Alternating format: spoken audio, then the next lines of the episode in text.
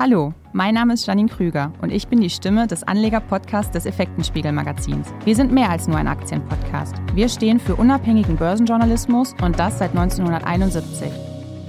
In unserem Podcast gibt es Themen, über die wir in regelmäßigen Abständen sprechen. So möchte ich heute, wie bereits im vergangenen Jahr, über geplante, potenzielle und eventuelle Börsengänge sprechen, die 2023 noch anstehen könnten.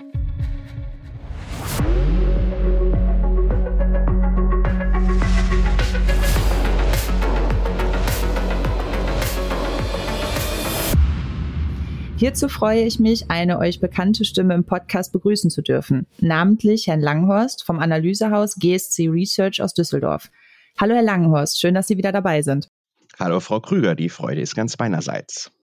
Herr Langenhorst, bevor wir konkret auf das laufende Börsenjahr eingehen und die IPOs, die eventuell noch kommen mögen. In den vergangenen Jahren herrschte an der Börse, was das Thema IPOs angeht, ja eher Flaute. Ja, die Beobachtung ist richtig, äh, wobei die Flaute sich, sage ich mal, insbesondere jetzt eigentlich in äh, 2022 mit äh, nur noch zwei Börsengängen, Stichwort Porsche und Börse Go, äh, niedergeschlagen hat. In 2021 hatten wir noch ein bisschen mehr Bewegung, was IPOs betraf. Da habe ich in der Datenbank 25 gefunden, als ich mich jetzt auf unser Gespräch vorbereitet habe. Da waren dann aber auch viele, ähm, ich sage jetzt mal so online getriebene Geschäftsmodelle dabei, die natürlich in der Pandemiephase, äh, ja, sag ich mal, von den äh, Investoren nachgefragt gewesen sind. Wir hatten in Deutschland 25 Börsengänge.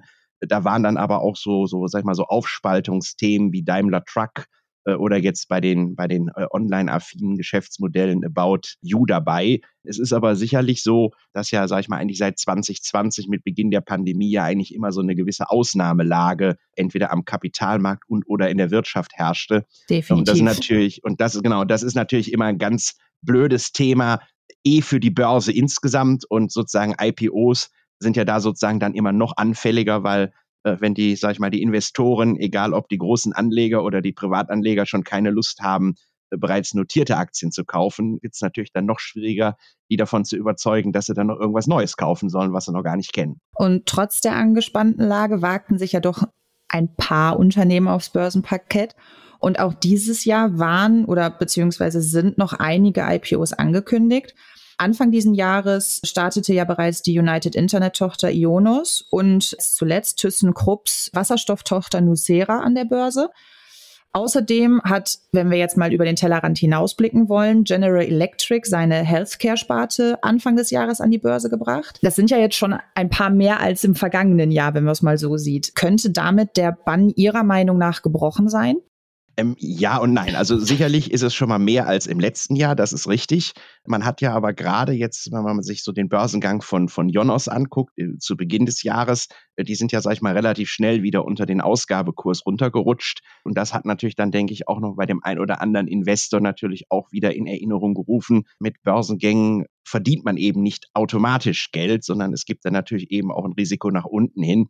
Deswegen glaube ich, dass die Investoren weiterhin sehr genau hingucken, was sie sich ins Depot legen wollen und sollen. Jetzt bei Nucera, da der ThyssenKrupp-Tochter, hat das ja ganz gut funktioniert mit dem Börsengang. Die haben jetzt auch gute Zahlen gemeldet. Da liegt man auch, wenn ich es richtig im Blick habe, liegt man da auch vorne. Ähm, aber es wird, denke ich, weiterhin insofern auch jetzt in diesem Jahr schwierig bleiben, weil die Investoren eben schon auf Qualität achten äh, und eben auch, sagen wir mal, nicht bereit sind, dann möglicherweise alle Bewertungen zu bezahlen, die aufgerufen werden. Und äh, es ist ja eben äh, das klassische Thema beim Börsengang. So ein Großaktionär äh, ist ja auch nur so großzügig den Investoren und uns gegenüber Aktien rauszugeben, wenn er der Meinung ist, er bekommt einen adäquaten Preis dafür. Und wenn halt eben der Preis nicht adäquat ist, dann werden die im Regelfall sagen, wir verschieben den Börsengang äh, und warten ja. auf etwas bessere Zeiten. Ja, und gerade bei den Neulingen, nenne ich sie jetzt mal, achtet man ja nochmal besonders auf die Ergebnisse. Ganz genau. Bleiben wir vielleicht erst noch einmal auf dem Heimatmarkt. Welche Börsengänge sind denn für das laufende Jahr noch angekündigt? Ja, also, also es ist, es ist, auch wenn wir jetzt ja sozusagen gesagt haben, ein bisschen ist das Eis gebrochen, ist trotzdem die Liste doch eher überschaubar weiterhin. Ähm, ich habe jetzt also gefunden, Solaris Bank, das ist so eine, ja, sag ich mal, eine, eine Bank, die, sag ich mal, so Dienstleistungen auch für, man könnte es als Fintech-Unternehmen bezeichnen, die Dienstleistungen auch für andere Banken und Finanzdienstleister anbietet, die quasi für irgendwelche Geschäfte äh, sozusagen auf, auf ein Banklizenzthema zurückgreifen müssen. dann, dann die Firma Flix mit den, mit den üblichen Verkehrsdienstleistungen, Flixbus etc. pp. Dann habe ich noch gefunden, aber da ist es relativ ruhig zuletzt geworden. Es geisterte immer mal diese Chrono 24 durch die Landschaft. Das ist so eine Handelsplattform für, für Luxusuhren. Und was ja auch, glaube ich, im letzten Jahr mal höher gespielt wurde, ist jetzt hier diese zu Axel Springer gehörende Stepstone. Das ist so ein großes Jobportal, kennt wahrscheinlich jeder. Äh, da war auch mal die Rede von einem Börsengang, aber das ist eigentlich zuletzt auch ruhiger geworden und ist natürlich auch wieder so ein Thema, ich sag mal, online-affines äh, Geschäftsmodell, wo natürlich im Moment die Multiples natürlich nicht mehr so schön sind wie vielleicht noch vor anderthalb Jahren, als wir noch Negativzinsen hatten, so dass ich jetzt bei den beiden letztgenannten mal davon ausgehen würde, das wird wahrscheinlich eher in diesem Jahr nichts mehr werden. Jetzt haben Sie es schon angesprochen. Es wird um den einen oder anderen auch schon wieder ruhiger. In den vergangenen Jahren hatte man das Gefühl, dass ja eine Krise, nenne ich es mal, die nächste jagt. Angesichts der anhaltend hohen Inflation und auch der volatilen Börsenlage Trotzdem die Frage, wie realistisch sind denn die Börsengänge jetzt von den erst beiden genannten beispielsweise? Ja, also ich denke, es wird darauf ankommen, Sie haben es ja richtig gesagt, Stichwort eine Krise jagt die nächste. Der Investor kommt ja gar nicht mehr zur Ruhe. Äh, das, das ist sicher ein Thema. Ich denke, es wird jetzt darauf ankommen, wie der Herbst ähm, auch ist. Man hat ja so das klassische Thema, dass jetzt entweder so im September und dann vielleicht nochmal so Oktober bis spätestens Ende November sind immer nochmal so gewisse Zeitfenster, wo so Transaktionen stattfinden können. Den Dezember kann man immer ausschließen, weil da haben die Investoren eigentlich, da haben die eigentlich keine Lust mehr, irgendwas Neues zu kaufen. Vor dem Hintergrund wird es jetzt sehr darauf ankommen, wie die Börse jetzt, sag ich mal, in den nächsten zwei, drei, vier Wochen ist, plus mhm. dann vielleicht äh, Ende Oktober bis November.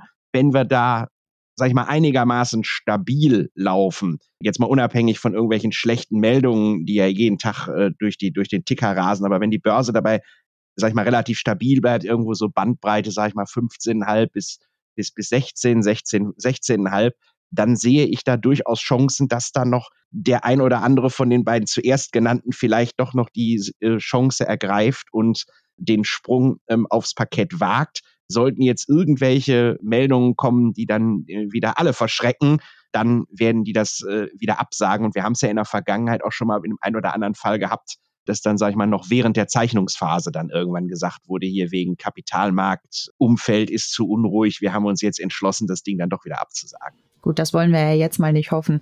Aber um auch nochmal über den Tellerrand hinaus zu gucken, in den USA sind es vor allem Tech-Unternehmen gewesen, die an die Börse gestrebt sind zuletzt und auch an die Börse streben könnten noch. Ja, hat genau. Man so, hat man so ein bisschen das Gefühl.